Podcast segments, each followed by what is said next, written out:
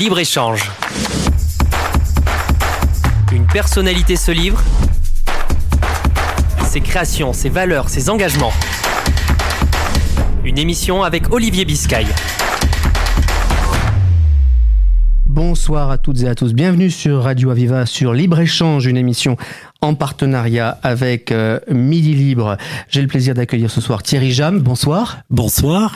Président de la Fédération des aveugles, des aveugles de, France. et vice-président du comité de liaison qui existe depuis 42 ans euh, à Montpellier. Qu'est-ce que ce comité de liaison exactement? Alors le comité de liaison euh, est une structure associative qui regroupe une quarantaine d'associations sur le département qui permet d'avoir un interlocuteur unique auprès des collectivités qui peuvent nous solliciter sur telle ou telle thématique.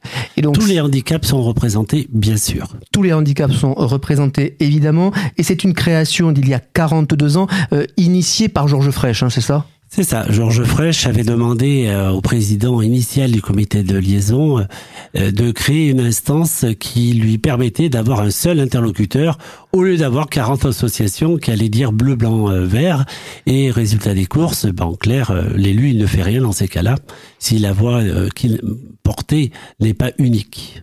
Alors, vous êtes aujourd'hui un, interlocuteur de la mairie de Montpellier, du président de la métropole et de ses services, j'imagine? C'est ça, absolument. Euh, la ville de Montpellier et la métropole ont, comme interlocuteur le comité de liaison. On est organisé euh, euh, sous différentes thématiques. Il y a un comité d'experts qui a été créé par Émilie Cabello l'élu en charge de la conception universelle, et ce comité d'experts est chargé de travailler sur différentes thématiques. Sur quelle thématique travaillez-vous en ce moment? J'imagine sur la ligne 5 du tramway, les transports, euh, donc beaucoup de concertations? Beaucoup de concertations, beaucoup de réunions. Euh, oui, effectivement, aujourd'hui, on travaille euh, sur la ligne 5 ardemment. on a travaillé sur la création, la conception des quais, qui sera différente des quais actuels. Mhm. On a travaillé sur la conception et la création des voitures du tramway.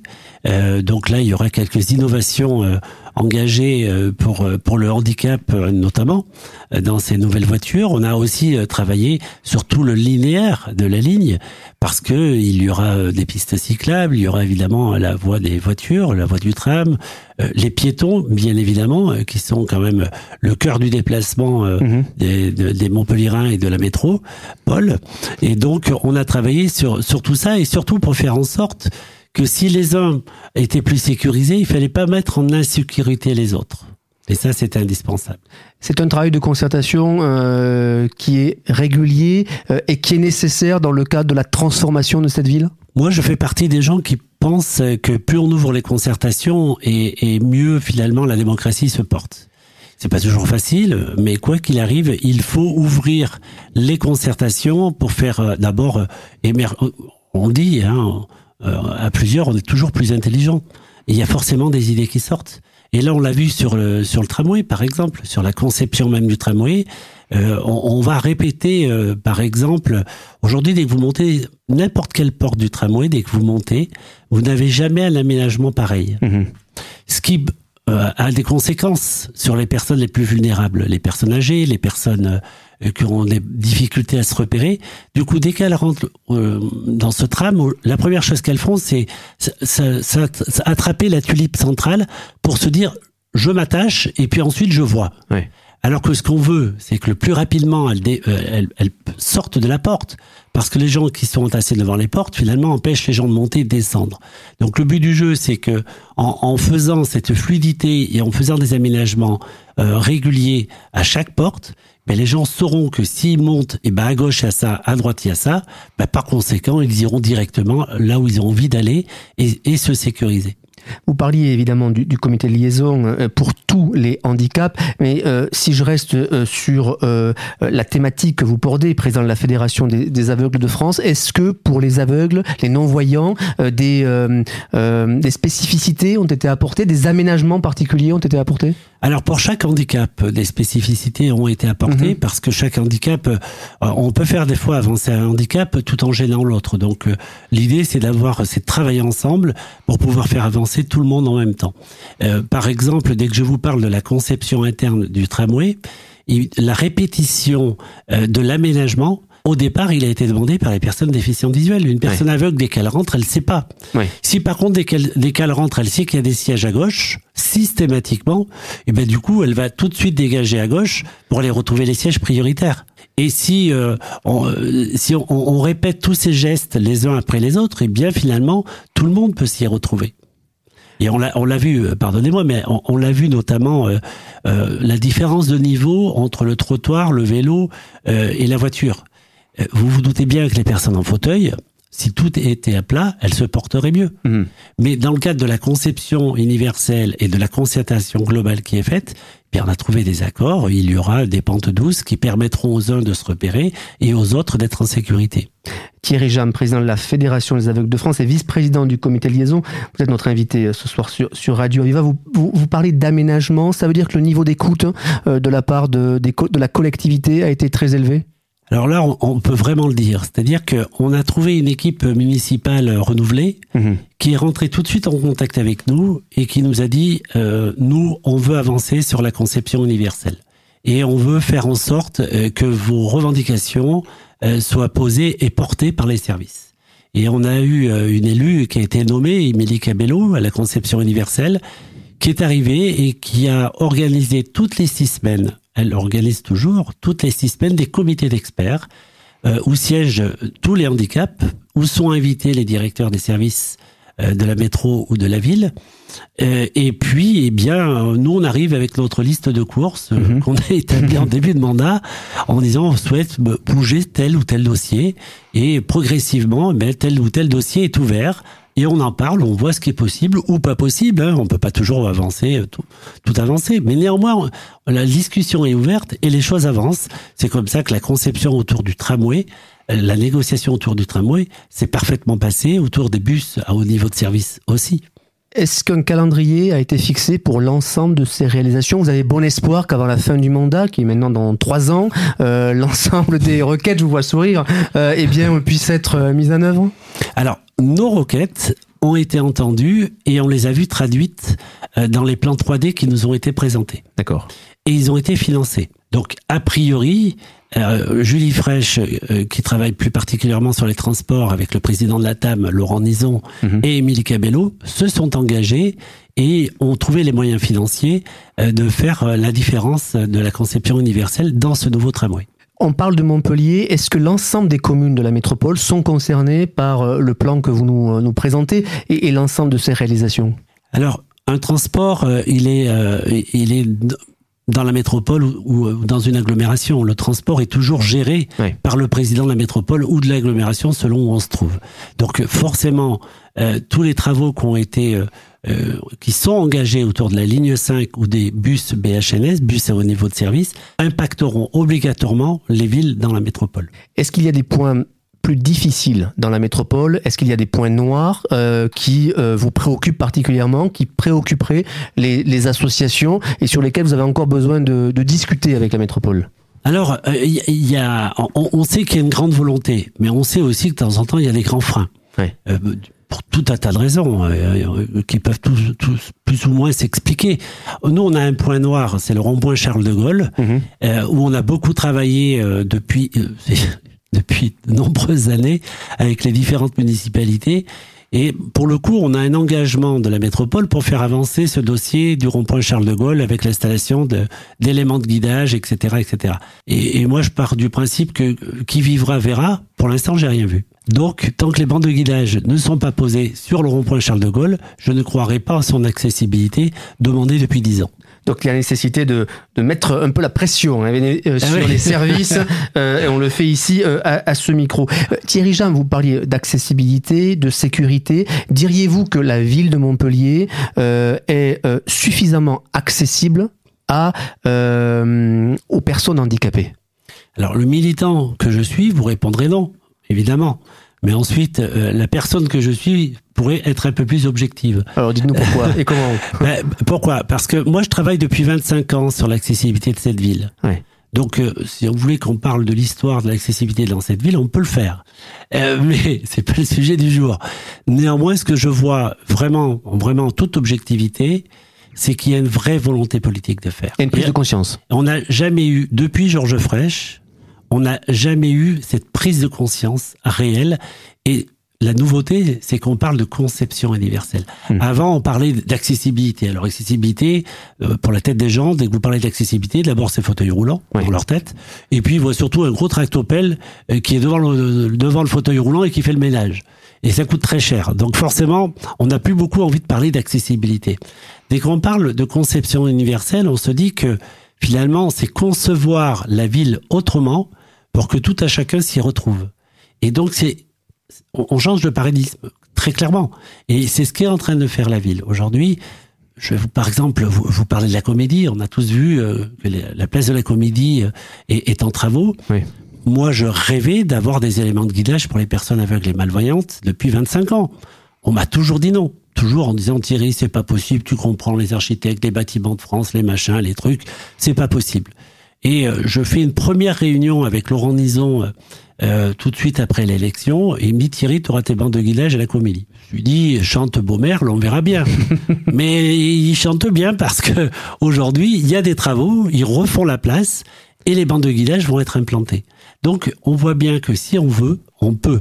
Mais pour vouloir, il faut prendre conscience que des personnes ont des besoins différents de d'autres et que si on parle de conception universelle, il n'y a pas de raison qu'une personne au fauteuil ne puisse pas se déplacer dans un secteur de la ville et qu'une personne aveugle ne puisse pas se déplacer en sécurité dans un autre secteur de la ville. Alors on va pas refaire, on, va pas, il faut être clair, la ville ne va pas être refaite en cinq ans. Par contre, on voit bien qu'il y a des gros travaux d'engagés et tous ces travaux tiennent compte de l'accessibilité l'accessibilité en ville, dans la métropole. Si on sort de la métropole et euh, de la ville, je pense par exemple à la, euh, à la SNCF, dans les trains, dans les bus de la région. Est-ce que là, euh, il y a des messages aussi à, faire passer? Alors ça ne dépend pas évidemment du maire et du président de la métropole, ça dépend d'autres collectivités, d'institutions, d'organismes. Est-ce que vous portez aussi le faire sur ces sujets auprès de la région ou de la SNCF alors, le comité de liaison, donc nos associations du handicap et malades chroniques, sont présentes dans les instances de discussion, de mmh. négociation avec la région, puisque euh, la ville de Montpellier fait partie euh, euh, de la région Occitanie. Nous sommes invités, comme toutes les autres associations de la région, à discuter autour du transport, autour du transport ferré notamment. Donc oui, on porte la parole de l'accessibilité en région Occitanie. Est-ce que ça avance suffisamment quand on est euh, euh, handicapé, qu'on prend le train euh, à, la, à la gare? Est-ce que vous avez le sentiment que cette accessibilité, cette sécurisation existe réellement? Je serais plus modéré. et je, suis plus modéré parce qu'en en fait, on est quand même à l'échelle d'une région. Donc forcément, c'est plus difficile, c'est plus long et c'est plus coûteux. et puis un train, on le change tous les 40 ans. et des trains ont déjà été commandés. Donc ceux-ci seront plus ou moins accessibles. On ne peut que travailler sur le futur. Donc le futur, on voit pas tout de suite les résultats. Mais néanmoins, le travail est engagé dans, les établissements scolaires euh, détenus par la région. Il y a une vraie concertation de, réaliser.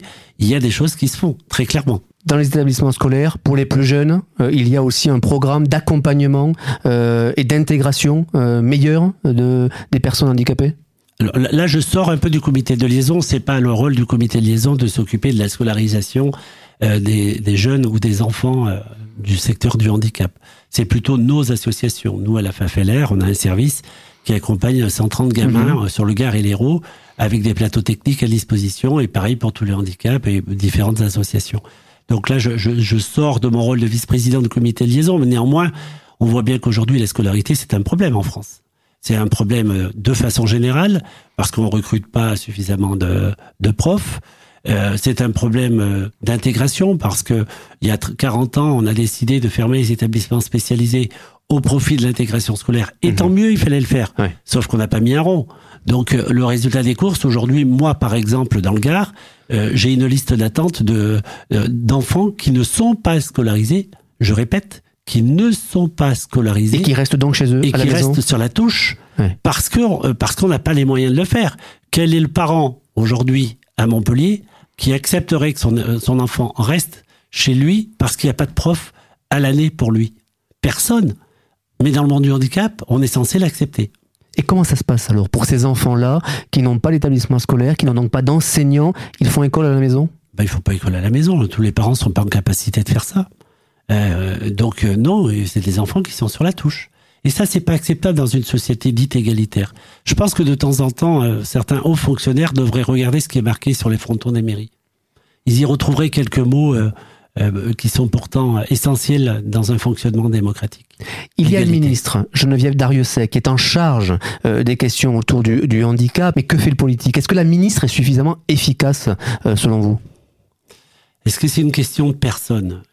Je ne sais pas si c'est une question de personne. Vous savez, moi qui, qui fréquente euh, par le biais de mon job national les hautes sphères de cet État, je vois bien que les ministres sont pas toujours écoutés par l'administration centrale. Donc, euh, je ne sais pas où ça coince. Ce que je sais, c'est que des situations sont dénoncées euh, pour la scolarisation et qu'aujourd'hui, les réponses, même s'il y a des grandes annonces publiques, elles sont pas sur le terrain.